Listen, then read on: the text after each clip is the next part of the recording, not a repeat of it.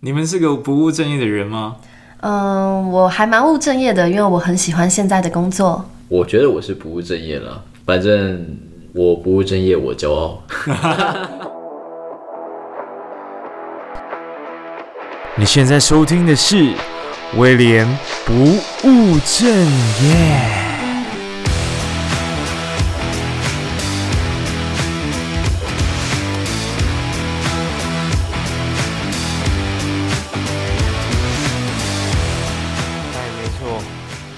回到不务正业的时间，这一集比较特别，因为我们快要跨年了嘛，然后圣诞节刚结束，然后没有错哦，你如果听的 我的声音听得很清楚的话，你应该发现我鼻音超重，喉咙也很痛，因为可能因为最近太忙了，太多事了，所以身体在提醒我该好好的休息了。但不管怎么样，我们该做的还是要做，所以我还是硬录了这一段，没办法等我声音好起来，搞不好这样也不错听。然后上礼拜有答应大家说，这次要来分享更多在台北的 Podcaster 的聚会发生的事情，所以我会在节目的最后大概播个十几到二十分钟的时间，顺便跟大家做一个回顾，就是到目前为止十集以来的这个 Podcast 的节目制作过程。然后有什么心得跟大家分享，以及台北聚会发生的事。但其实你看我 IG 跟脸书，应该已经有看到我在这一场聚会里面得到的这几个比较大的收获。那这一集的话就蛮幸运的，就是上次的聚会结束，我跟彼岸薄荷的胡叔跟小雀呢，我们就约隔天在他们家的社区，呃，来录一个录音。那其实，在他那边节目也有放一集，是我我跟他们一起聊天的。那这一集呢，因为我毕竟还是做职业的访谈，所以我来做一个未来可能会出现的新兴职业，也就是我们现在做的 Podcaster 这个行业到底有什么样的心得，有什么样的要注意的事情，以及到目前为止我们对这个产业的看法，还有未来的一些想象，都会在这一集的内容里面聊蛮多，也聊得蛮深入的。那我们就开始吧。哦，嗯，哎、欸，从什么开始呢？要介绍我们吗？对，可能要先介绍你们哦。Hello，嘿嘿，你们你们是？我们是彼岸薄荷 Beyond Borders，我是小倩，我是胡叔。哇塞，这是在录你们的 opening 吧？被发现了。对，反正今天很开心，我们又邀请了一个另外一个 podcaster 来我的节目，然后来做分享。嗯，因为我们昨天呢，其实刚好在呃台北有参加一个关键评论网所举办的 podcast 的节目，所以就算算是网友相认吧。因为我们之前本来就在那个 IG 上互相 follow，然后认识到彼此，然后觉得也是干话满天飞，所以值得一来。嗯、然后昨天认识，值得，值得，嗯、非常值得。好。所以昨天第一次见面的时候，其实有点 shock 吧？有点 shock。对啊，就是呃，第一次看到你跟我心中的形象不太一样。嗯，就，原本想说，呃，你是身形跟我差不多，结果你魁梧蛮多的。哦，对啊，你是壮壮的那种的，king size 的，没办法啊，就是很多人都喜欢我这种 size 啊，就比较粗一点这样子。Oh my god！那请问你皮肤黑吗？哇塞！一开始就这样子，我真的承受不了哎。我观众都相对很单纯，不像你们的节目。哦，那这样，那我先走 了。开玩笑的，你们要不要先介绍一下你们的节目？可以啊，就是威廉的观众，如果偶尔想放纵一下的话，可以来我们节目。OK，呃，你们的节目是在讲什么？嗯，我们节目最主要是在分享为时事，然后还有说，呃，现在大部分的青年的一些。价值观，我们去分享到，嗯、甚至说，呃，在每一个世代，它都会有不一样的做法。可能，呃，上一辈、我们的这一辈，甚至到我们的下一辈，我们会用各种不同的观点去把它给诠释出来。嗯嗯，嗯我稍微讲一些我们做过的主题好了，可能比较清楚。啊、比方说，以时事来说嘛，嗯、我们有讲到，嗯，之前中国在，嗯。嗯、呃，暴跟暴雪游戏公司之间的一点矛盾，所以算是国际时事的部分。然后以及像是台湾今年的少子化，呃，数字来到一个新的低点，那我们也有用这一集为发想做一个主题。另外，像是有些节日，像是一一节的一些嗯联谊活动的一些现象等等的，对，那集也蛮有趣的，可以听听看。嗯，对，所以基本上就会找一些大家正在讨论的东西，或者是最近的新闻，像是 APP 呃。送餐 APP 我们也做过一集，嗯，对，所以如果想要轻松听新闻的话，就可以来找我们彼岸薄荷看看。我觉得你们蛮神奇的，因为你们讲的主题非常的广泛，对，就包括我我听的比较有反反反馈的是那个斜杠那一集，然后还有父母的那个长辈议题。对，就是这这两个议题，我觉得是天差地远，但是你们都讲了，所以我觉得很神奇。包括你们讲的香港的议题，嗯，完全就是八竿子打不着。那那老板那个胃口对您，您的胃口这样有合到吗？有有稍微合的，那个蛮 fit 的，啊，挺挺呃那个还不错还不错，希望你们可以继续往这个方向。谢谢老板，谢谢老板。那其实这一集主要就是因为我毕竟还是以职业访谈为主嘛。是。那因为最近呢，开始今年其实很特别，在 Podcast 这个领域非常的风生水起吧，可以这样说。尤其是在八月之后，整个产业感觉有一些不一样的趋势变化，就越来越多人在做。在台湾，嗯，所以我才想说，哎、欸，其实可能在不久的未来，这是一个可以全职投入的事情，所以这一定是未来很重要的一个职业，包括在国外其其他的国家，可能有全职投入的公司都已经在做这件事情了。所以呢，呃，我就是趁这个机会，刚好昨天刚刚聚完会，我们新鲜那个记忆还在，我们就来聊一下 Podcast 在台湾现在的状况怎么样？嗯，对。那从最基本的好了，就是你们为什么在这个时候开始做？其实这个算是蛮因缘际会了，就是我跟小雀，我们是在打游戏认识。嗯，对，我们是打游戏认识，然后因为他是有在开播，然后那一阵子我虽然没有在开播，但是我之前也是有直播过。嗯，那所以就是很懂对方的语言，然后呃他在开直播的时候，我也知道该怎么样去。帮忙。制造效果，对，所以你们是观众跟那个直播主的关系吗？还是说两个都是直播主？不是，我们是随机遇到的，随机遇到？哦，就刚好是那个随机配对的，对对对对对，哦，好神奇哦，对，就刚刚好，然后就聊得比较来这样子。嗯，那时候有有对对方有什么样的想象吗？呃，觉得他很烦。跟我的感想一模一样的，啊，没有错呢。啊，那我们的合作先到这边为止，我先走了。对，大家有没有觉得他们声音很好听？哦，谢谢。呃、其实我刚刚才上你们的节目，其实就是在大概三三十秒以前。对，我们一天一次录两集，这样子。对，超拼的，但是 Podcast 都是这样子。没错。那呃，其实我刚刚另外想延伸的问题，就是你你们讲的是你们认识的过程，可是呃，为什么想开始做？我再回应一下我们认识的一个小细节，就是那个时候虽然觉得他很烦，因为他就是选的角色一直针对我这样子，对，但同时有发现他是一个 EQ 还不错的人，因为你知道大家打游戏很容易就太 toxic，嗯，对，对没错，但至少胡叔的那个 EQ 还蛮好的，然后遇到很雷的队友也不会太太生气，这样，嗯、对，后来就决定想要，呃。后来就加了好友，然后更多的聊天。然后那个时候其实是其实是胡叔先说他想要做媒体类的东西，他想要做的是 YouTube。对，然后那个其实大家也对 YouTube 这个 format 是比较熟悉的。嗯。然后这个时候我才又跟他推荐说，我觉得 YouTube 对我们都有正职工作的人来讲，可能负担太大了，包含剪片的时间其实很多，场地也难找。对，我现在看到两位点头如捣蒜，这样、嗯、各种理解。对，然后后来我就我就说，那不然我们做 podcast 怎么样？就是做线上广播线上广播节目。嗯。然后后来讨论一下之后，发现相当可行。嗯。对，然后后来就开始开始计划，跟就慢慢的一步走到现在。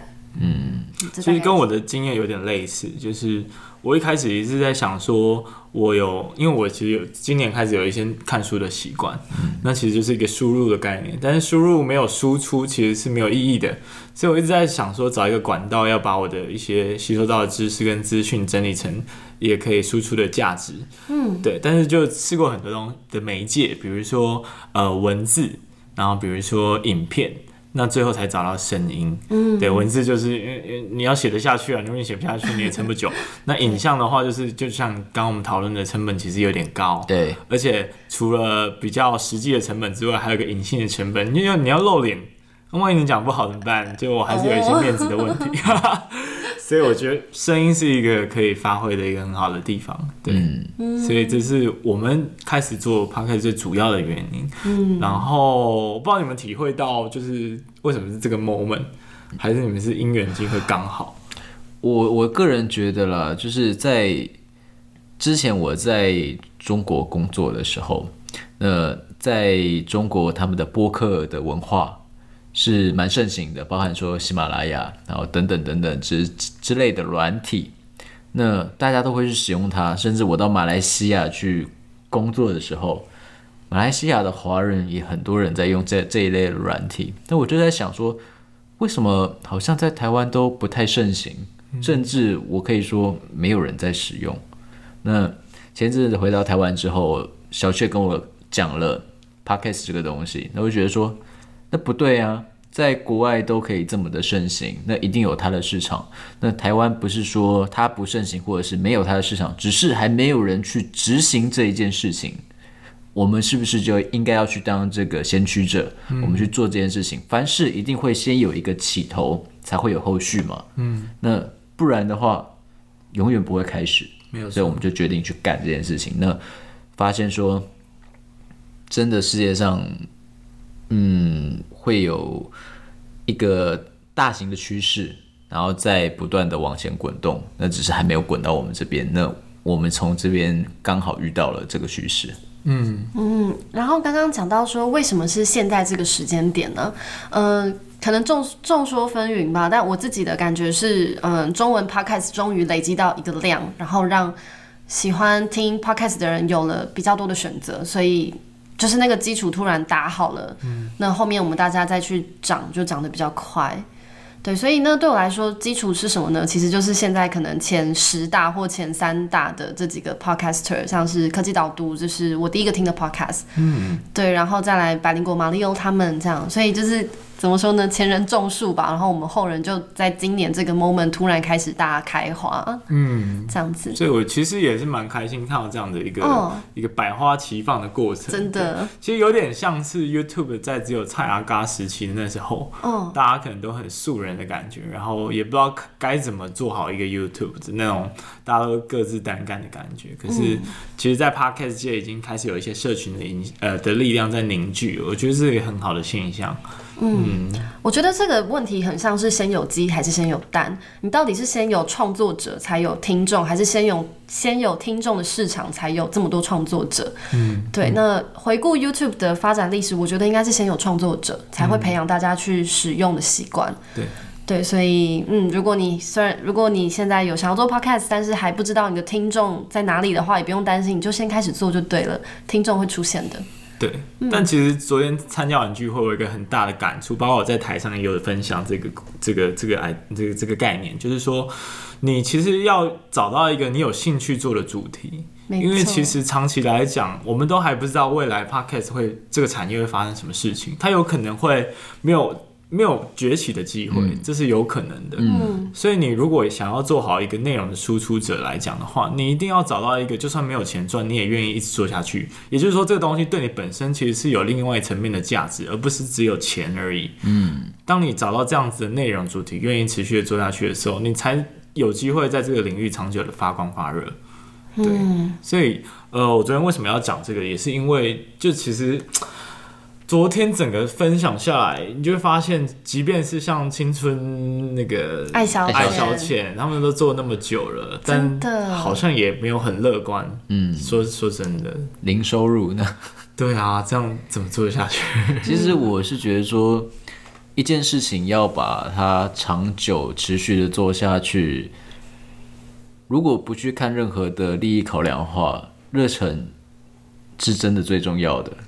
那如果说有一个热忱，我今天想要去打网球好了，我不是一个职业选手，那我打网球意义在哪里？它可以消遣我的时间，它可以让我身体健康，还有我热爱网球这个运动，热爱这两个字，我觉得是最重要的。嗯，对，哪怕说今天有一件事情，它对你的健康无益，但是你很喜欢做这件事情，原因在哪里？因为你热爱，你喜欢，你开心，你爽。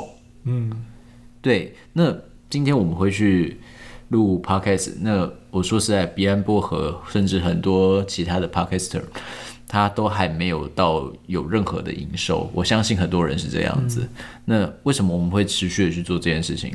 因为我们觉得做这件事情它有意义，它可以让更多人接受到更好的资讯，又或者是我们喜欢做这件事情，很多是很多的层面是相辅相成的。嗯，那现在我们就不断的在呃吸收新知，然后分享，吸收新知分享。那看到观众的反馈，我就会觉得很爽。这就是我的热忱的动力所在。没错，就是在我们现在没一无所有，就是没有收入的情况下，真的就是观众留言吧，就是粉丝互动，然后让大家呃，让我们知道我们的努力是有一些被听到、被看到的。嗯，目前为止这样是蛮足够的。对，当然呃，哎、欸，所以你们现在开始有一些粉丝互动留言，大概都是讲什么内容？哦，有，现在是有的。然后，比方说现在。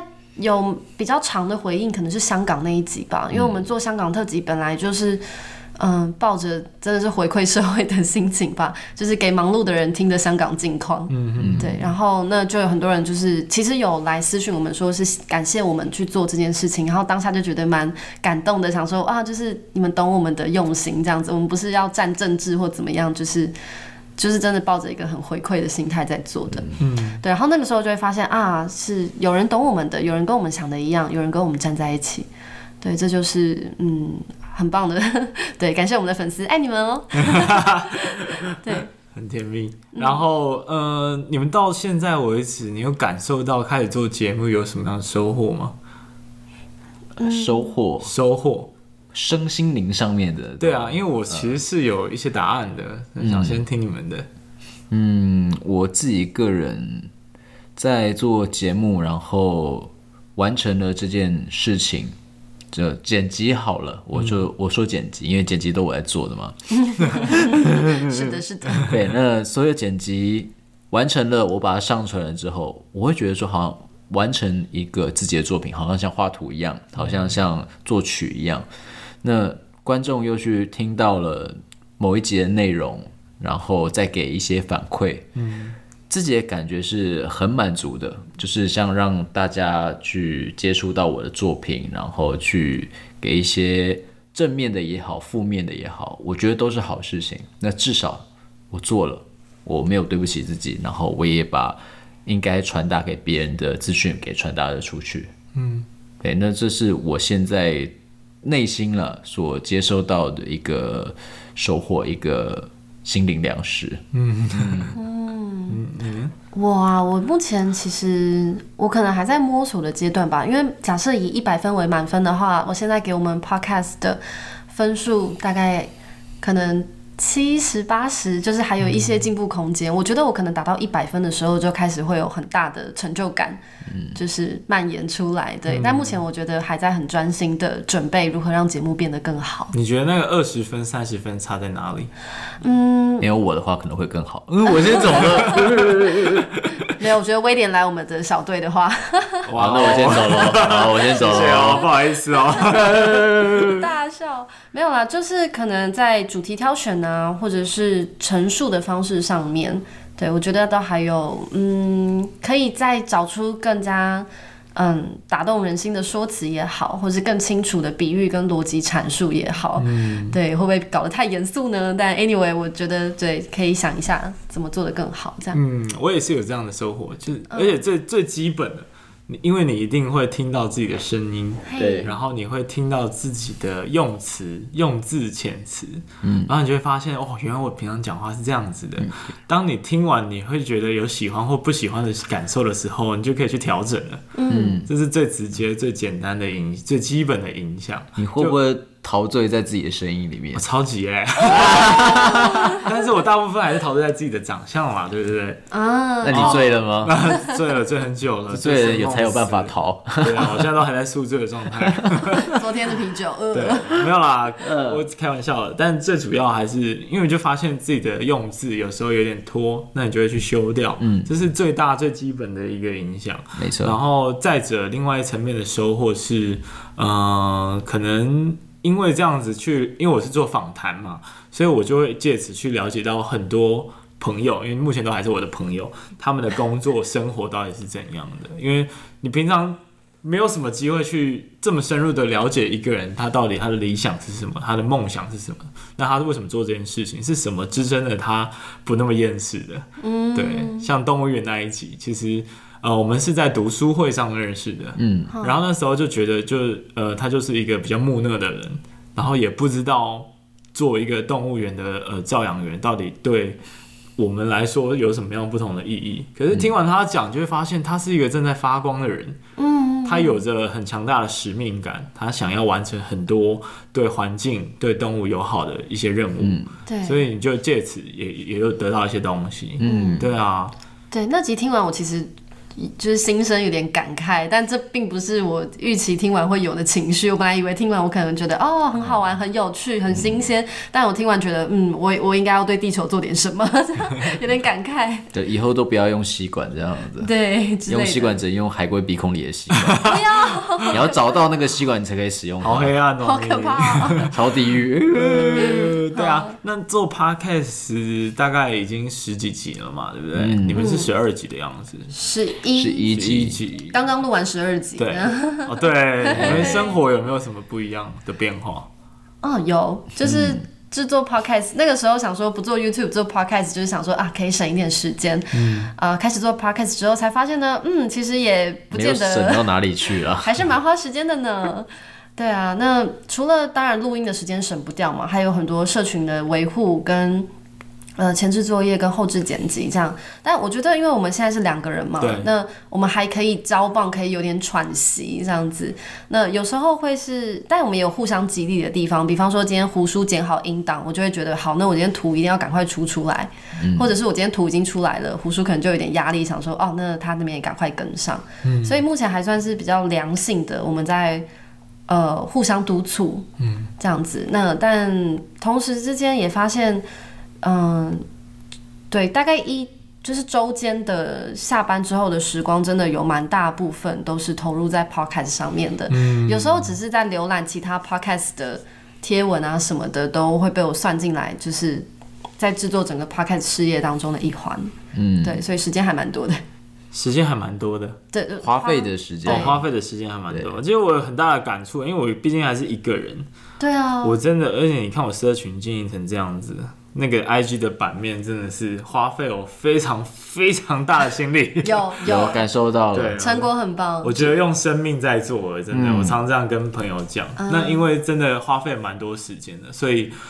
呃，其实会开始去研究，哎，哪一些工具可以帮助我更有效率的去做这件事情，然后就开始接触到一些平常不会接触的领域，比如说，呃，声音这件事情，剪辑，它的它的后置怎么怎么技术层面怎么弄，就是一些新的新的领域可以去探索的。嗯，对啊，也蛮有趣的啦。那其实我们在最新的第十集、第十一集当中，我们有做一个，嗯、呃，这样制作你的 podcast 的特辑。嗯，对，那基本上就是。嗯、呃，有分享到一些比较可以节省大家嗯、呃、的时间成本或金钱成本的一些小工具、小网站，这样。对，我、哦、非常会自入哎，哎，欸，整自入？哎，对我连我都没有发觉到对啊，哎，真的吗？那我们现在是在威廉的节目，没有没有关系，没有关系，好像有点怪怪的。但这 就是因为现在真的很多人想要投入这个的，包括我一直鼓励我身边声音很好听、讲话很有内容的人，也赶快进来这个产业。嗯，因为现在就是先行者红利的时最大的影响时期啊。哎，那你会不会想要找 partner？找 partner 啊，要不要帮你征友这样？非常需要哎、欸，但我其实现在已经有一些固定的伙伴了，哦，可可剪剪辑之类的吗？对，剪辑啊，然后我一直在说服他帮我做贴文。哦，对，他叫小 P，他是一个比我小很多的人，嗯。嗯，他比我小很多，那他就是对于听到我在做这件事情，他也非常有有兴趣，而也好奇。然后我就有点用奖励的方式，好吧。不是奖励，哎哦，哎，摸头就惯老板的语气吗。给你学经验。好，你这既然你这么有兴趣，那你就干脆来现场帮我听好了，然后你就帮我准备那些设备啊，然后做一些笔记啊，因为我每次都要回顾一些重点嘛，然后就帮我做笔记。然后后来我就说，我就跟他抱怨说，我说剪辑好辛苦哦，你看我现在产能瓶颈就是剪辑耶。然后他听到说，那那我也可以帮忙啊。来了，是不是？是不是在引导他？多少钱呢？他说不用啊，上钩了，上钩了。他就开始很认真的教他怎么剪。他会听这一集吗？他觉得会听啊，搞不好这集给他剪。嗨，小 P。对，但是我要讲的就是，其实你在散发一个你想做的事情，告诉全世界，然后全世界真的会来帮助你的。是，特别是你在做的事情，如果是正面影响力的话，嗯嗯。而且你的状况其实也一个人还 OK，是因为你在做的是访谈，所以至少你的对面一定都会有一到两个的来宾，没错。对，那这样就嗯、呃，也许不用有一个固定的 partner，也可以就是有对谈的感觉。你觉得这件事情有 partner 这件事情是好事还是坏事？哦，我觉得是好事。嗯，真的是，我也觉得是好事，虽然有时候觉得他很烦。哎、欸，这是我的台词哦。我先抢，我赢了。早知道你要说什么了。有时候会意见相左，对，嗯、就是对。那怎么办呢？嗯、呃，像我打架。对，就是打架。是哦，那通常谁赢啊？呃、通常我会让他一半一半吧。我是让他的，我没有，我没有认真，我真的真的一直解释。很怕被误会。没有没有没有。但你通常为什么事情吵架？在做节目上、嗯，其实也没有真的吵过了。嗯，也不是，嗯嗯，哎，沟通啦，风格啦，激烈的风格，或者是标题，标题，对，对。就是他小雀是喜欢用比较非凡新闻啊，或者是中天新闻的那种标题，什么？耸动的。来不耸动，不耸动，不不耸动。那我我是比较喜欢用吸引人、耸动一点的。对，胡叔是耸动派的，然后我是那种日系标题，什么呃，我的妹妹哪有那么可爱这种感觉的标题。但是普遍大众都不是宅男啊。可是我觉得这个标题很好啊。你宅啊？好了，反正取标题的时候跟一些风格的时候，这样子就是可能胡叔会比较想要幽默一点，然后可以开一些比较尺度大的玩笑。嗯、然后我就我就一直想说，哈，可是我推荐什么我表妹啊，什么十几岁的小妹妹来看这个没有关系吗？所以胡叔有在压抑自己的那个，我超压抑的，我现在脸都涨红了，真是辛苦你了，每次都拳头都握很紧。让我讲，让我讲，内伤不行，然后我就一直踩刹车这样子。你你们现在有让你的？呃，原本的朋友圈知道你们在做这件事啊？有知道啊，有知道啊。那他们的感觉是什么？嗯，首先是妈妈他们可能不太了解这样，所以懒得听。还好啦，呃，朋友圈的话其实反应很正面，大家都觉得很支持，然后觉得你在做的事情很酷，然后。很多很多我的朋友说，哇，这听起来很像你会做的事情。哦，然后我就在想，所以我对我在你们心里的印象到底是什么？一个怪人吗？哦、所以你你的这个评价很正面呢？哦，非常正面啊。哎、嗯，那难道你收到的评价是负面的吗？都非常的正面。啊、没有啊，我我我我也发现有一些，因为我就是属于那种会把事情全部告诉大家，因为某种程度你也逼迫自己一定要完成这件事情。对，嗯，那。大家知道第一个反应就是很酷，但呃更前面的反应是你这是什么东西啊？对对，就是大家你还要花时间去告诉他们 Podcast 到底是什么解释。然后呢，呃，其实大部分人都觉得蛮酷。那最近感受到最大生活的变化是，第一个会有很多的老朋友，呃，看到你在努力，然后做一个很酷的东西，他们就会来搭讪你说。哎，你这个到到底在做什么啊？然后或者是给你一些鼓励，我觉得你在做的事情很有意义，嗯，或者我觉得你节目内容很棒，甚至最近有一个他直接他是一个公民的高中老师，他就直接问我说：“哎，我可以用你们节目的素材吗？因为这个节目的内容对我的学生可能蛮有意义的，所以他想要在课堂上分享给他的学生知道。”嗯，我觉得哎，这件事情。是我一开始没有预料到会发生的事情，然后对我的现在的生活跟心理状态都有一个很正面的影响跟效果，嗯、所以我觉得嗯还蛮棒的，就目前为止。嗯、然后第二个影响是呃很多陌生人，嗯，就粉丝啊粉丝，我不知道他们怎么来的，但我也很想知道。嗯、但他们来就是也来就是会询问说，哎，你这个东西。呃，通常都是给一些鼓励，就也是跟刚刚一样，就是说，哎、欸，你的节目内容很好啊，怎么样怎么样？其实看到这里就会让你想要继续做下去，对。但是就是在呃，这个整个过程的感受上，你会觉得说，哎，我生活真的开始有一些不一样的变化，因为做这件事情。对对对，对，我觉得人在投入做自己热爱的事情的时候，真的是很很吸引人的吧。就是我很喜欢张悬，就是之前之前演唱会他有讲一句话，就是说，嗯，如果你觉得自己渺小的话，那是因为你还没看到自己努力的样子。哦，哇哦，胡叔听到直接高兴了。直接高兴高哦哦，以我的逻辑角度，应该是另外一个。对，我帮你低掉了。谢谢谢谢谢谢。好，对，所以我很喜欢这句话啦。对，嗯、那呃，你觉得你们是怎么挑题目的？因为我的题目算好挑，哦、我就是把我的朋友找来聊天，然后刚好被观众听到。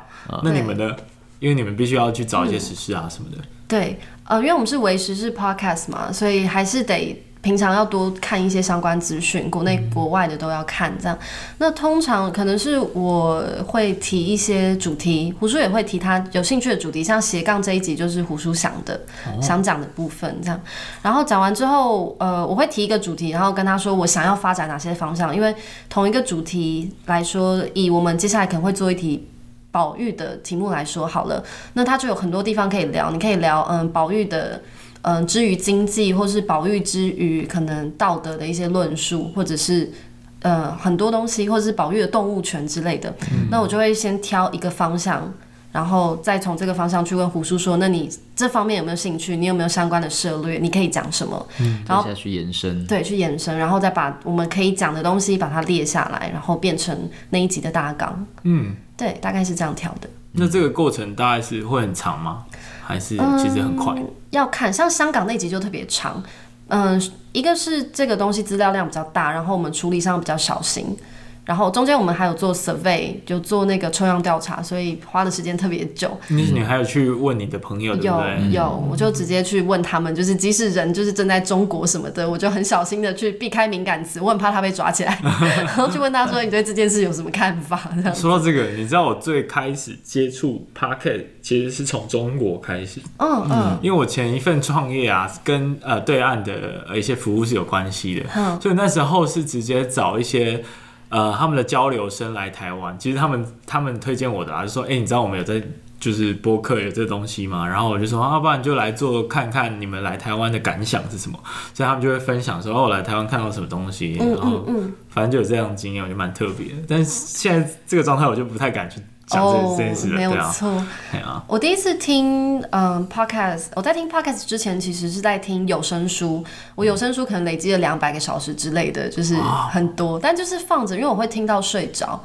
对对对，但这也是大陆那边的，对中国的，就是用喜马拉雅。然后重点是呢，喜马拉雅上面有很多免费的小说可以听。我有一阵子疯狂的在听那个言情小说，然后讲话都变得很，就是很像古人这样子。嗯、好，anyway，但。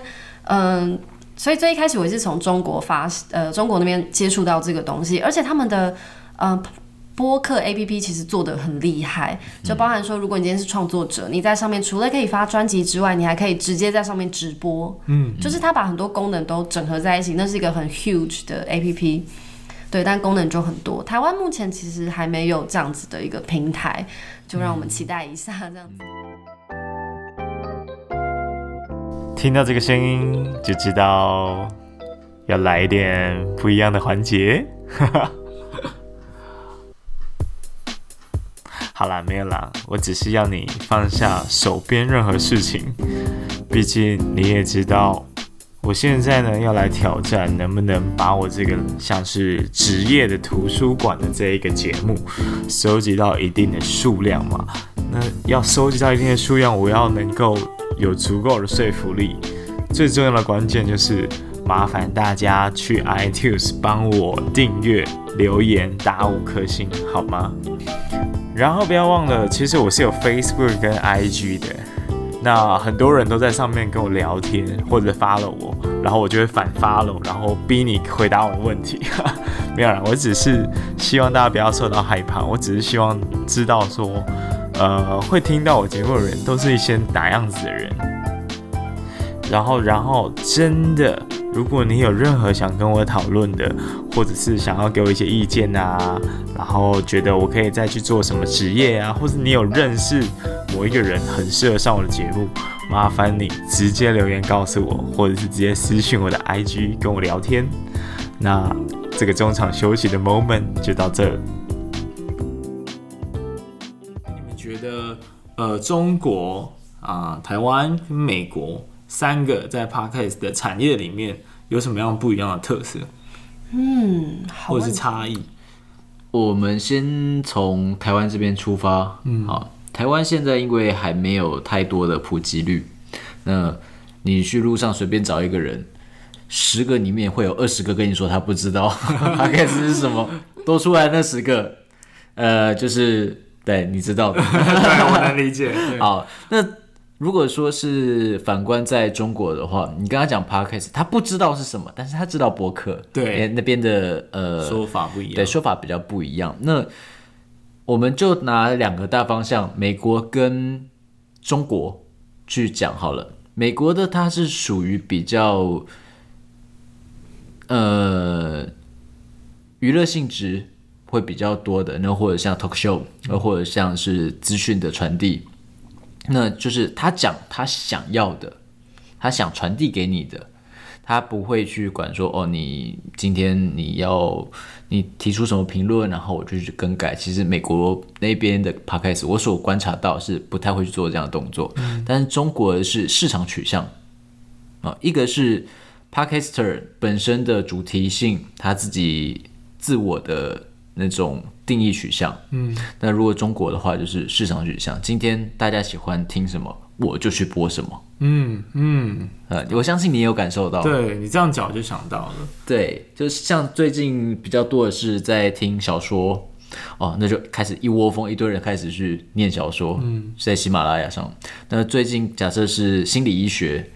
也就一窝蜂人去念心理医学，就把它念出来，把它录录上去。对，那两边的本质上的差异其实是有的。嗯，这是我所观察的。嗯.我的观察的话是，我觉得是音效跟一些风格上面的差别。嗯，就是嗯，其实可以观察一下，就是以可能英文啦，嗯，可能不一定是美国英文的 APP 来说的话，它还蛮明确，它就是在讲述一件事情、事情或一个主题。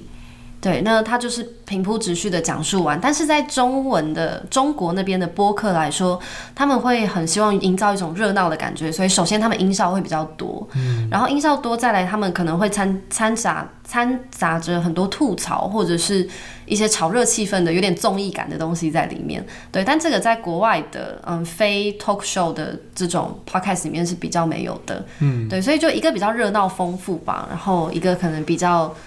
呃，单纯，然后比较简简洁一点，嗯，这大概是两个平台的差别。台湾的话，就真的还没有自己的风格，嗯，而且中国其实我观察到另外一个特别的现象，他们有衍生出一些知识性的有声产品，像得到这种东西，嗯嗯，那边就非常善用声音在传达知识付费的这样子的一个。呃，做法，哎、欸，对，有，对，我觉得蛮特别。但美国基本上是没有的，他们比较像是一个个人品牌的经营跟营销。对，对，我在你们节目其实有提到说，我看了很多斜杠的书嘛，对，比如说什么、呃、那个呃忘记名字没关系，但是基本上他们都会提到哦。我们举一个最简单的 Gary V 好了，哦，他一定会告诉你，我做播客，我做 Podcast。嗯，然后对于你第一次看到人想说，嗯，为什么美国所有的这种在经营个人品牌影响力的人都会告诉你，你要怎么去做一个播客或做一个 podcast，这是很特别不一样的点。就是也就是说，他们的习惯的一个个人崛起的模式，一定要从 podcast 或者是经常是从 podcast 开始的，所以这是跟其他的国家不太一样的地方。嗯嗯，之前也有嗯，像是有美剧的。导演他在这个剧播出之后，也同时开了一个以这个剧为名的 podcast，然后再讲这个剧拍摄当中发生的事情。嗯嗯对，就是那个核爆家园吧？嗯，对，那个没错，对，有听有听。有有有。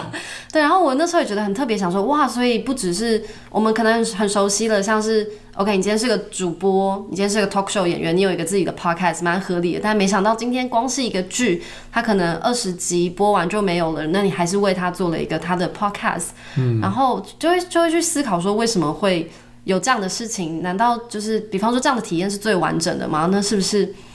嗯，所以播 podcast 真的是一个接触受众很好的一个方式。嗯，对，就会发现其实它在很多不同领域有很多的应用。对，对，就蛮好的。或许也是他们习惯的方式。对对对，嗯，所以不知道未来还会有什么样的我们从来没想过的产业或行业跟 podcast 搭上关系。就也许不知道以后去看个医生什么的，然后但那个医生在你候诊的时候，他就有一个他自己的候诊 podcast 之类的东西会出来，所以很有趣。那接下来聊一下，就是你们有遇到到目前为止做节目有遇到什么困难？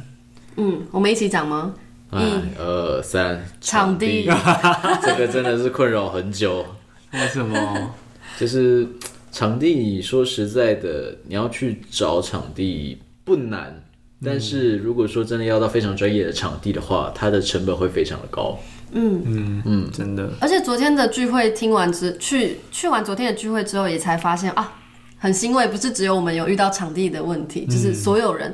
也一方面，因为 Podcast 在台湾可能真的比较少人知道，所以也没有专门出租这种录 Podcast 的场地。嗯、对，然后平常嗯、呃，大家可能觉得录 Podcast 的门槛比较低，但等到你拿到麦克风，在你的房间开始收音之后，你就会发现，哇，怎么平常就是这边有漏水啊，嗯、呃，那边有人走路啊，外面有车子呼啸而过啊，嗯、突然发现这些东西都开始。有有影响的，嗯，但在在你拿到麦克风之前，你可能不会有特别的感觉。对，那我们自己录音的话，可能有时候是在我们自己家，或者是像嗯、呃，今天我们是到我亲戚的社区的呃公共空间，这样 就是也是很神奇，就真的你可以想象，呃，我们是如何努力的把一个地方给找出来。然后昨天有听到那个有人有一个 podcaster 分享，他是去借那个音乐教室，哎、欸。Oh.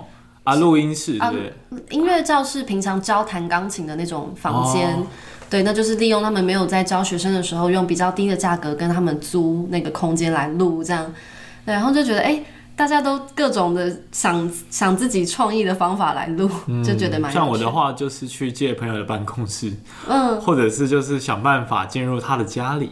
哦、啊，然后就跟他来个小房间的对谈这样子，但是大部分都还是没有办法到很好的品质啊。说真的，因为毕竟说，如果说刚好你像你朋友的家里，他是比较空旷，他回音势必会比较大。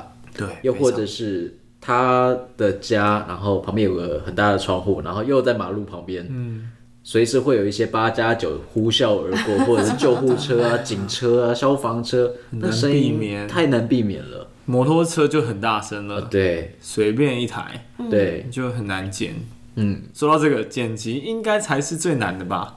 就对我来说啦，嗯，我以为你们会提到的困难点是剪辑哦，完全不会，剪辑很容易啊，你录完音之后过两个小时就会有剪好的版本。你放屁啊，因为我要剪了。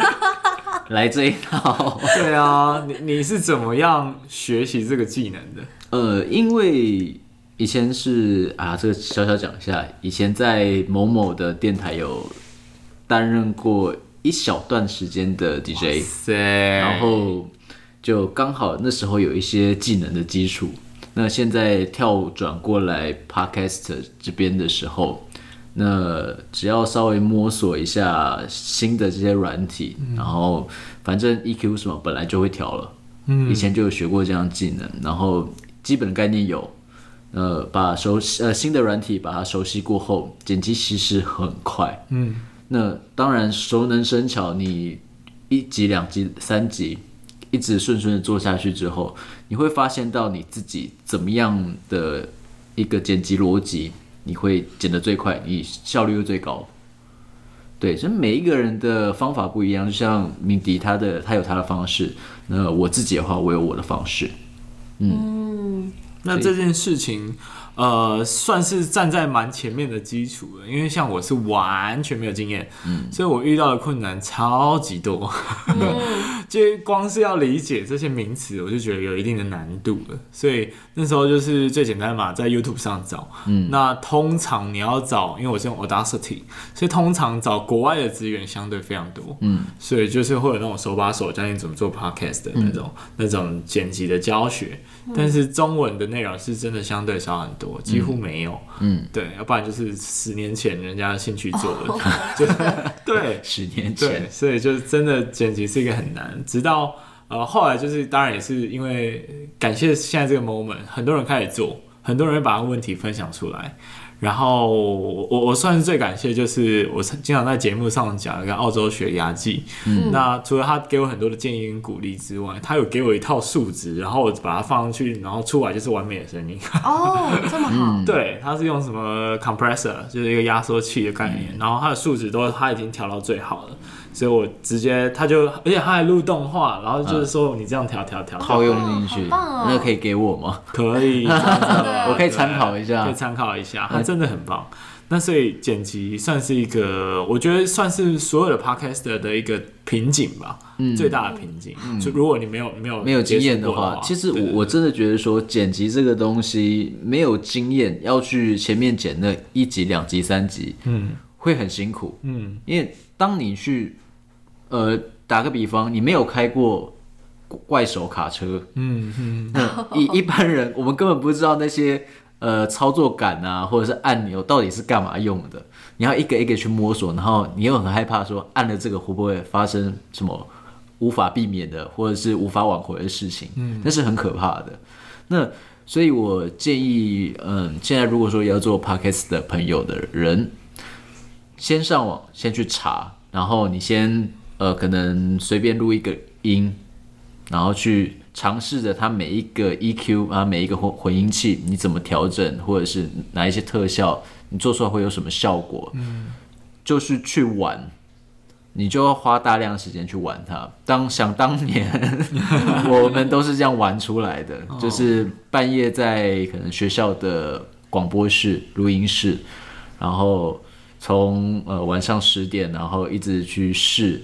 一直去玩，玩到天亮，就是同一段话，可能同一个五分钟，然后我们一直去试里面的东西。嗯，我们都是这样玩出来的。嗯，蛮酷的。任何的事情都没有捷径。哦，对，除非你超有钱，可以请人家帮你做。对，也是。嗯，其实还有一件事情也蛮值得一提的，那你们是有做社群的。嗯，也在经营社群，然后包括在设计的部分，没错，其实也都是一个做 podcast 需要面对的问题。尤其你本来如果不是设计师的话，嗯，那你可能或者你不是做社群行销的，你可能都要去摸索，去想一下，就是说要怎么做比较好。嗯，这方面你有遇到什么困难吗？就是后来我有发现，做 podcast 这件事情啊，真的是超级需要十八般武艺耶。本来想说，本来想说，OK，我只要今天有一个呃思路清新的头脑，我就可以开始做 podcast 了。然后结果后来发现不行，你还要有口条，然后你还要会剪辑，你要有设备，然后你可能要有一些美感做设计。想说，那我是不是真的超级 真的要十八般武艺，超级不够用的这样？那设计这方面排版，我算有一点点小优势，就像胡叔他对剪辑有点优势一样，因为我自己的。正职就是设计师，嗯、对，所以相关的技巧我还有还有不错的基础。社群的话，我也有点基础，就是我之前有你刚刚有看到我有经营另外一个粉丝团，啊，对对对，对，那那个粉丝团，对我也跑了，那个粉丝团其实我也开了大概快可能。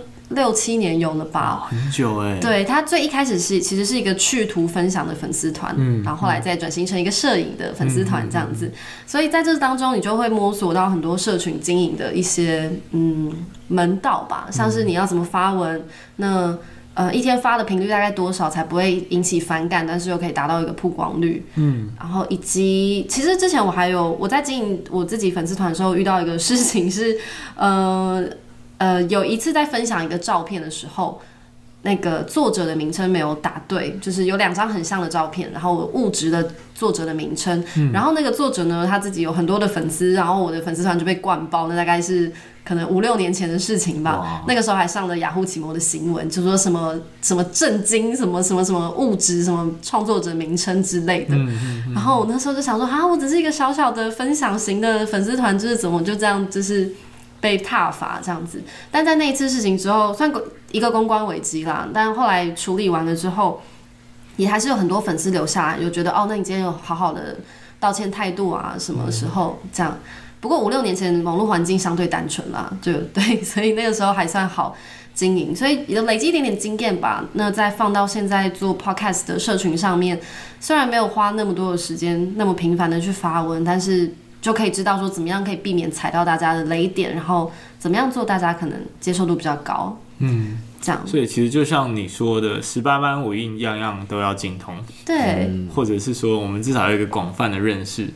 对，就像其实大致刚刚说的剪辑、经营，然后设计，嗯，企划、脚本、采录音，超多，超多。但是最小小字，你光要发一个文，你要标题要用什么，我都要想好久。嗯，甚至我现在因为我是做职业嘛，所以我还会去 review 我自己到底讲了什么东西，我把它 highlight 出来啊。会的，光这件事情，你就要至少你要听过一遍嘛，那它又是一个时间成本了。对，所以是其实还蛮多事情要做的。说真的，嗯、对，所以像假设说有些人是有正职，他要去做 podcast，嗯，那下班之后很累了，还要再去。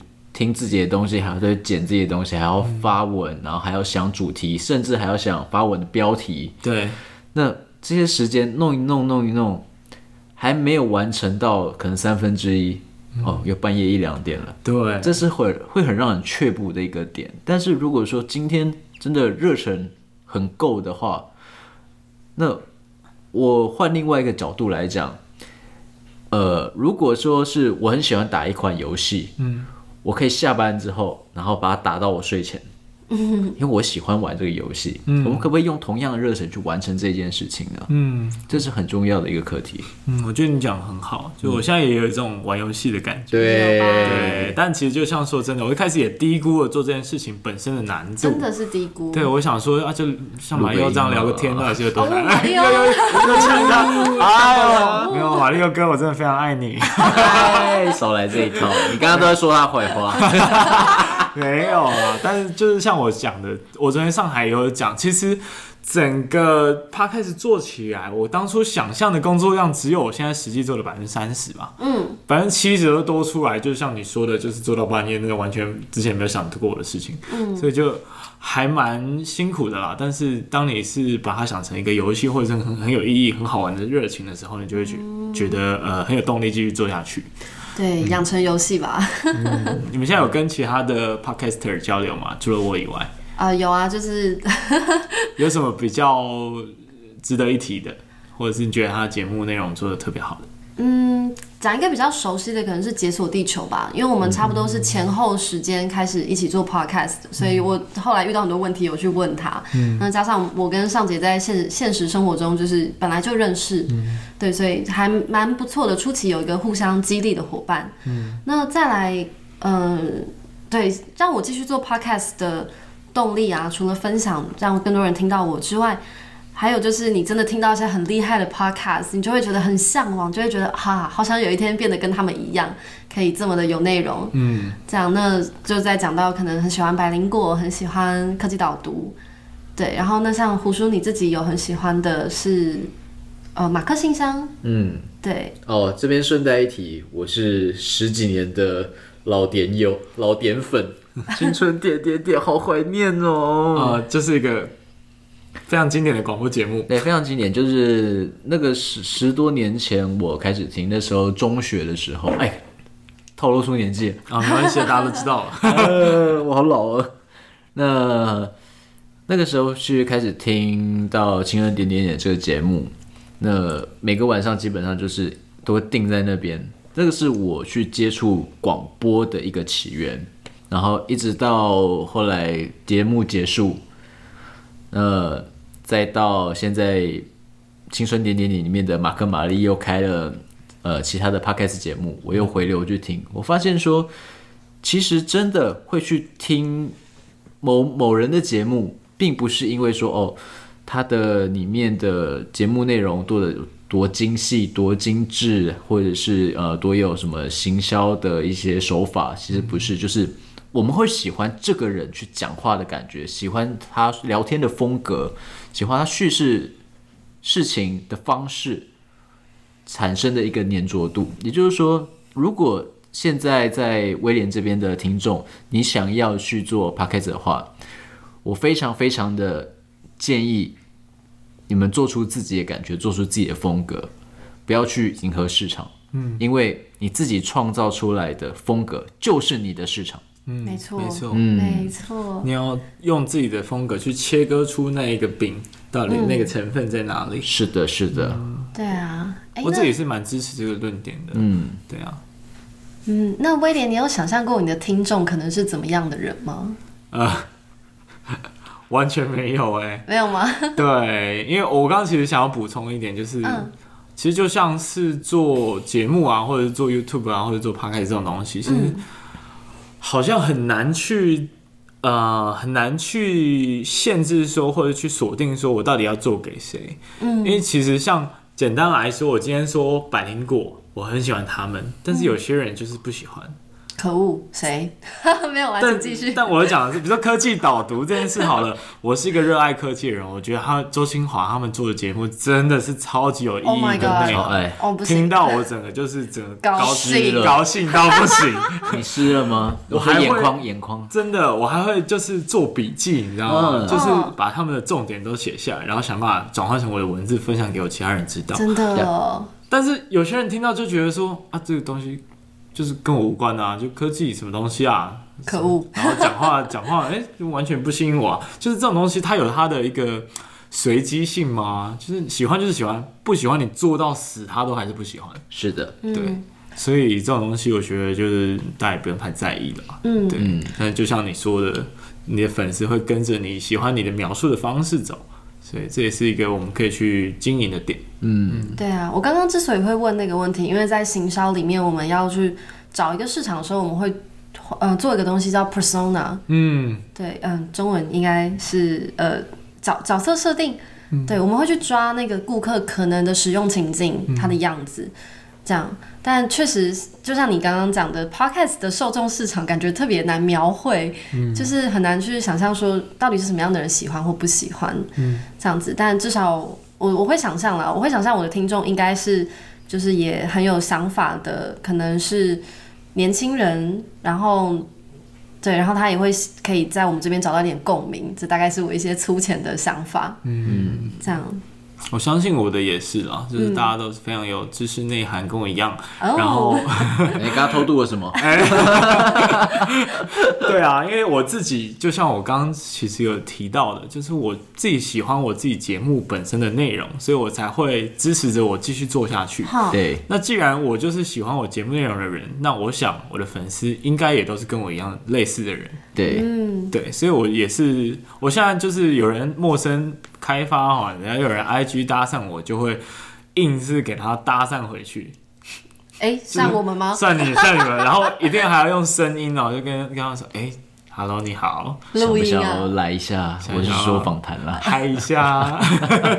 两位没有啦，就是想说，哎、欸，你是我主要会问两个问题。第一个是你是为什么喜欢我的节目，或者为什么追踪我？嗯，这是我第一个想知道。第二个是，那我要去哪里？你觉得我要去哪里找跟你一样的人？哦，这样我才会知道我要把重点放在哪。嗯，比如说他如果是啊、呃，比如说从哪一个节目来的。嗯，那我就会很开心的去找那个节目跟他说，或者是他是从呃某一些我宣传的管道来的，Yeah. 那我就会加强那个宣传管道，嗯、因为我可以找到更多像他这样子的人，嗯、这也是很重要的反馈。对啊，嗯，对啊，哎、欸，那宣传管道你有用什么样的宣传管道呢？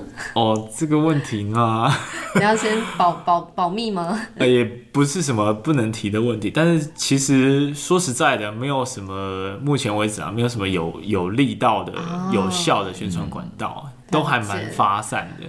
嗯，对，大部分我觉得都是口碑为主，真的，真的，嗯、真的，因为真的很难透过其他的平台导入流量到这里来。大部分都是原本就有这个收听习惯的人，他们去拉拢其他没有听过或是有听过但是没有听过你节目的，嗯，去想办法去认识你的节目。没错，所以大部分都是用口碑的方式。嗯，你你们你们呢？我们其实也差不多，一样吧。对啊，口碑，然后呃。亲友，然后我会比较再去针对每一个议题，可能它有一些相关新闻，我有时候可能会去底下丢链接。比方说以香港那一集来说好了，呃，可能有一些嗯 Facebook 的一些新闻，他自己的粉丝团，嗯、然后他偷了一个很相关的东西，嗯、那我可能就会去补充说，当然我也是看完这个新闻有一点想法，我去留言完之后就说，哦，那我们自己有做一个整理，那有兴趣的人可以来看看。对，那因为这样其实有导流到一些人，对，所以这个方法是有效的，但是你要怎么去操作，就是要很小心，因为不然的话，你就很像到处去洗版。嗯嗯。对，所以因为刚好有相关的话题，然后你觉得可能会有人有兴趣，然后你的态度又不是去抢版面的话，可以试试看这么做。我觉得这方法很聪明哎，嗯，回去来偷学一下，试试看，你可以试试看。对对对，我我我诶也希望说其他的 podcaster podcaster 也试试看。对，然后再告诉我们反馈是什么样。对啊，因为这是一个嗯健康的做法，健康的做法。对对，听起来是健康。嗯，对，就是花时间啦。对，花时间啦，就是你要去找。那我我自己还有想到一个方式，因为我是做访谈的，所以访谈一个优势就是每个来宾都是不一样的人。那他一定会有他原本做的事情的支持者。对，所以我就想办法，每一个人我都跟他说：“哎，我等一下会 po 一个文。”然后会转一下，转一下啊！你要不要也 po 一个文，嗯，然后分享一下，让你的朋友也知道哦，我有上个节目，然后我聊很多很有深度内涵的东西，要不要去听一下？你你就跟他说，以后啊，反正我现在是访问了你啊，对不对？所以你也是我的一份子。那既然这样的话，就是我每一篇你都要去分享，每每一篇都要分享，不断的分享，因为你是我的一份子啊，我们是一体的啊。对啊，对啊，你会希望我好，像我也会希望你好嘛，对不对？是不是很有道理呢？很有道理耶。对啊，赶快分享吧。好，我又回去好安利，把我前几集的那个来宾全部都抓来再讲一次。超安利，还不错哎。对啊，大笑。好，那我们进入最后一个问题，就是其实我每一个节目都会问这个问题。是，那在 Podcast 这个产业特别不明确的情况下，这个问题更显得难。Oh. 就是未来这个产业会变成什么样子？然后你的想象是什么？嗯嗯，我其实觉得会比较像我们进。几年看到的 YouTuber 这样的状况，嗯，对。其实，在二零零五年的时候，我有去看一下 YouTube，可是那时候的 YouTube 是什么？画质极低，然后没什么内容，不过就是大家去分享可能家庭影片或者是生活记录的一个小小的网站，嗯，它没有什么意义，然后也没有什么什么广告的植入，其实什么都没有，嗯，对。那一直到二零一二年，我重新去看 YouTube 的时候。哎，我发现说它里面是有很多的素人频道，就是变成说我今天我只是一个普通的学生，我也可以把我的想做的事情，把它放到一个频道去推广出去，让大家能够看见我的理想、我的抱负，或者是我想表达的事情。嗯，那这一个一系列的演变，我觉得会像现在 Podcast 这样子。我们现在 Podcast 是什么？我们不过就是有些人是把自己的心情给录上去，心呃经验的分享给录上去，那其实也没有什么太多的植入，也没有什么商业的做法，我只是单纯想分享。那相信以后会不会有一些植入的行销广告，那会促使更多的人去有一个一份收入，去专心的去做分享这件事情，嗯，又或者是说传递资讯这件事情，嗯，那其实就以。整个形式上来说，YouTube 跟 Podcast 他们走的路百分之至少百分之七十是一样的。嗯，没错。对，那只是在影片上跟单纯音档上会有一些区隔，就是你今天看不到荧幕，你看不到画面，嗯、但是呃，好处是什么？音档你可以去更仔细的去聆听，或者是用更破碎的时间去听它，但是影片就没有办法，各有各的优势。嗯，这是我所看到的 Podcast 跟呃所谓的视频这些影片它的区隔性。嗯。嗯，对，就像你刚刚讲到。Podcast 的优势就是在于说，它可以利用零碎时间、通勤时间来听，嗯，这样子。也因为这样子，所以我会对 Podcast 这件事情是很有信心的，因为它有它专属而且没有办法被取代的使用情境，嗯，对你一定会有可能，呃，没有办法专心的看着荧幕的时候，那你就可以用听的，嗯，然后在听的时候，你又可以不浪费时间，然后不是只是听一些纯音乐，你可以有一些知识的吸收、内容的吸收。这样，所以嗯，我觉得它在未来应该真的就是会变成一个可以跟现在主流媒体比肩的一个很强势的嗯媒体载具吧。嗯嗯，对对对。那至于未来可能有什么的盈利模式，就是还有点难去想象。如果我知道，我现在就会去做了。钱，我要钱。对，但至少我觉得做这件事情是创作者可以开心，然后听众也可以很开心的事情，所以有这么好的养分，它会继续很茁壮的成长下去。嗯，这样好，echo 一下，就是你刚刚提到那个通勤的时候。很值得听，其实这个使用情境很棒哎，嗯，因为我其实也慢慢的习惯跟喜欢上这样的一个情境，嗯，你你试图去想象一个情境哦，如果你每一天都花上下班一到两个小时的时间，我们用两个小时来讲好了，嗯，那你一年比别人默默多出的吸收资讯的时间是有多少？其实是非常可怕的，对，那就像我们刚刚讲。我们在你的节目有讲到南北资讯差这件事情，是的，是的。那其实，在这一个领域上，没有地域的限制，但是你光听与不听这两个事情本身，一年后我大概累积了大概有七百多个小时，比那个上班时间在听音乐的人还要多那么多，吸收庞大的资讯量，这是多么惊人跟可怕的差异。没错，所以我觉得这是一个真的很值得投入。不管你是作为一个听众，也或者是作为一个制作者来讲，都很好的一个一个生活方式或习惯的产生吧。对对对。然后我想要再另外想到一个情境啊，就是你有没有看过一个电影叫《云端情人》吗？哦，我知道，就英文叫《Her》，然后他是在描述一个呃不久的未来可能的一个情况，就是大家都听耳机，其实我们现在已经可以感受到了，对，大家都戴 AirPod。嗯，然后都沉醉在自己跟手机的声音的讯息，或者是音乐里面，嗯，或者像 Podcast 里面。好，所以我觉得那是很快就会发生在生活周遭的事情。不久的未来，对，大家都很习惯了，就是跟用纯纯用听觉去接收这个世界的资讯。或许很快手机就不一定要用看的，嗯，我们可以用 Siri，我们可以用其他的方式得到我们想要得到的。不管是娱乐性的东西，还是知识性，或者是单纯的新闻或资讯，那这样子的话，Podcast 的节目其实就变得很不一样了，在这个角度上。嗯、而且你知道还有什么使用情境吗？做家事。嗯、哦，对。对，你洗碗，你不可能拿着你的 YouTube 在那边，那你要看碗还是看 YouTube？真的。还有睡前呢、啊，可以听听敏迪之类的，就很好睡，这样。哎，我们可以 take 敏迪啊。啊，对。希望他不要生气。对对，我们要记得这个那呃是几分几秒，这个大家一下一定要来听这个。OK OK。天哪，对，所以还有很多潜力啦，还有很多更多创意的使用情境等着大家去发掘。嗯嗯嗯。那我想我们今天就聊到这。其实也扎扎实实的聊了很多对 Podcast 这个产业的期许，跟我们现在面临到的困境。没错。当然还有一些收获。Yeah。对，那我们大家再继续努力下去。好，OK，那最后跟大家说声拜拜。好，呃，我们我们我们要怎么说声拜拜呢？哦，我其实都是拜拜而已。哦，拜拜，有没有一个 ending？好，用你们的 ending 好了。那我们的 ending 吗？好，我我直接来了。好，好，呃，感谢大家收听我们的威廉不务正业。我是胡叔，我是小倩，我是威廉。哎，再一次，再一次，不用就这样子吧？不用了，再一次了。好好好好。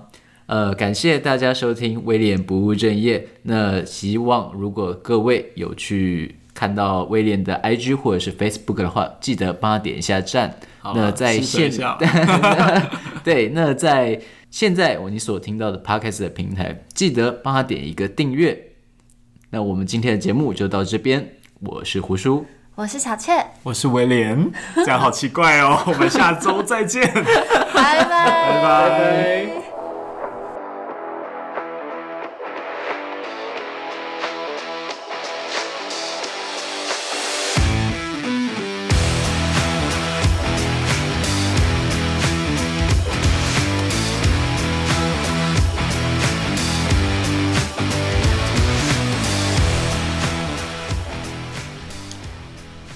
好哦，来到了我们年度分享的时间了。这一集比较特别，刚刚开头有讲，因为呃也到了一个刚好是一个节庆的时候，然后也刚好做了满十集了。所以还蛮特别的一个集数，所以我趁这个机会来跟大家分享多一点的事情。那首先呢，先来讲一下我们在台北发生的事啊。虽然这已经离上线的时间大概是一个月以前，将近一个月以前的事情了，不过还是蛮开心的。因为呃，其实，在 Podcast 的节目里面呢，有一个老长辈、老前辈啊，不要说长辈，前辈叫马利欧。那他是做访谈的节目，他做了非常久了，所以他等于是 Podcast 这个领域里面的蔡阿嘎吧。所以假设以后 Podcast 真的这个产业风生水起，那他一定是非常呃历史留名的前辈了。那他所属的，他其实就是本身就是那个关键评论网的老板，所以他公司也蛮多资源的，所以他们就算是发起了这一个聚会，这次是第二次了。那所以这次看到我就马不停蹄，立马报名，因为我很怕抢不到名额。我第一次是没抢到的，所以第二次我就守在那个电脑前，我直接手机刷一波票。那报名到了前三天的时候呢，呃，工作人员有寄出一个讯息说，能不能够给大家有一个时间上台分享。那我那时候看到，我当然想说要啊，我马上报名啊。虽然说中间。有一些过程好像不是很确定到底能不能上台，因为好像还有抽签的机制等等。但不管怎么样，我当天搭高铁的时候，我就在高铁上做 了一个 PowerPoint，非常简单、非常烂的一个 PowerPoint。但不管怎么样，我就是希望我可以上台分享。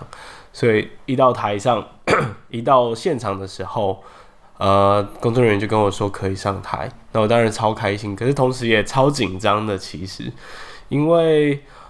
呃，我当天没有完全没有料想料想到会是这么紧张的情况，因为顺序上的问题，怎么会让新锐的这些 Podcaster 竟然是摆在三个大前辈之后来分享呢？那他们到底有多紧张啊？所以我当下也是这种感觉，那种感觉很像发了一片的歌手，然后好不容易办一个小型的演唱会，结果你到现场的时候发现。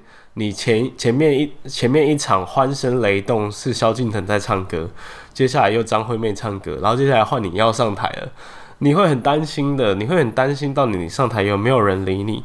所以其实我当下没有办法好好的专心听大家在讲什么，因为我在拿我的笔记，我其实也没有做太多别人讲什么的笔记，虽然还是有在听啦。那一天有敏迪选读、科技酷宅，还有青春爱消遣，都是非常厉害的前辈。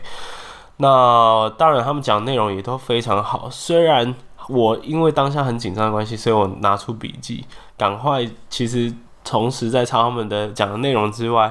同时呢，我还非常认真的在想，我等一下要讲什么，因为我不能输啊，至少至少我得要不那么尴尬吧，对不对？所以其实我就赶快想了蛮多梗的哈，那很开心到台上分享，我是第四位吧，第四位还是第三位？其实效果还不错，至少我自己蛮满意的，也让着实让很多人因为这一次的机会，然后分享到。我呃认识到我的节目，所以其实还蛮开心的。说实在，那所以呃在贴文上有写到有几个大收获嘛。第一个就是说，诶、看到非常多的前辈，我跟他们合照，我超开心，就是有点朝圣的那种粉丝的感觉。遇到跟那个百灵果的呃，身为一个教徒，跟百灵果一起合照，多么开心！然后也。呃，跟敏迪选读的敏迪一起合照，所以超级开心的，就是完全完全是一个不用说的一个收获。第二个就是说，刚讲的，我准备了那么多，其实让很多人有机会可以知道我，那我也觉得这样子还算是蛮有成就感的一件事情。因为其实，在那之后，我的 IG 好像每一天都有人在有新的 follower 在追踪我，虽然我不认识他们了，但是我就觉得，哎。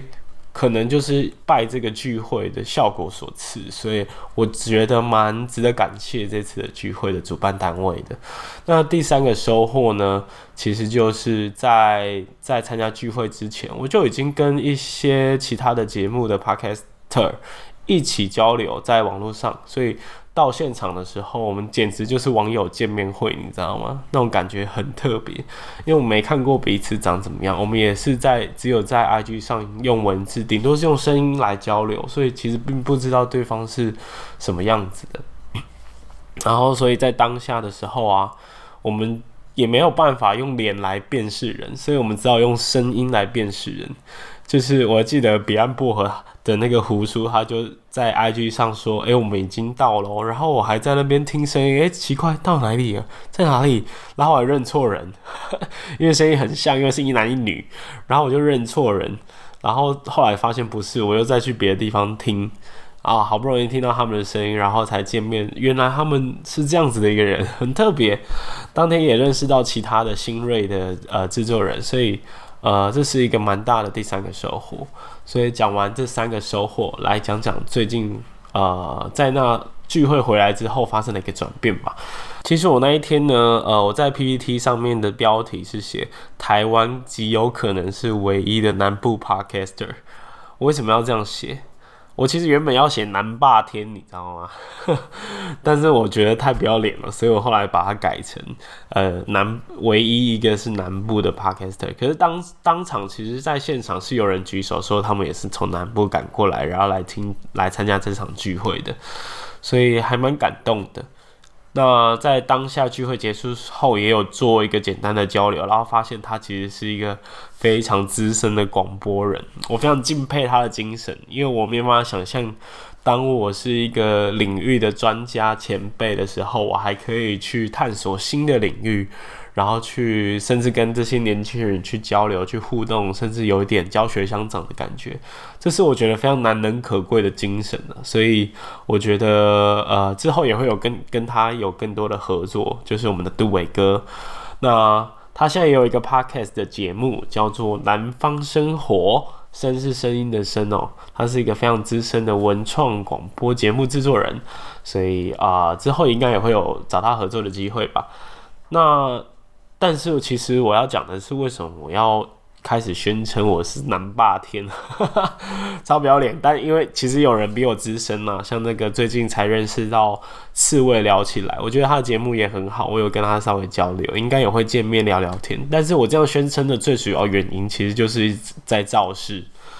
我觉得我要当一个抛砖引玉的那个造势者，告诉大家说，现在南部有一个不要脸的小子正在宣称。所以，如果你也有对这个节目、对这个产业有兴趣，想要投入，或者你正在做，你刚起步，或者你其实已经做了很久的一个呃资深的节目制作人，所以我都希望大家可以跳出来，然后一起一起联络感情，一起交流。因为其实这一次去台北最大的感触就是觉得说，哎，真的要打团战。你你不同的 Podcaster 真的要互相交流，呃，不管是实质上一起录音，还是在技巧上、在心得、经营粉丝的互动上，我们。这一次去参加，真的跟他们交流了蛮多的。那我觉得南部比较少这样的风气，我觉得有点可惜。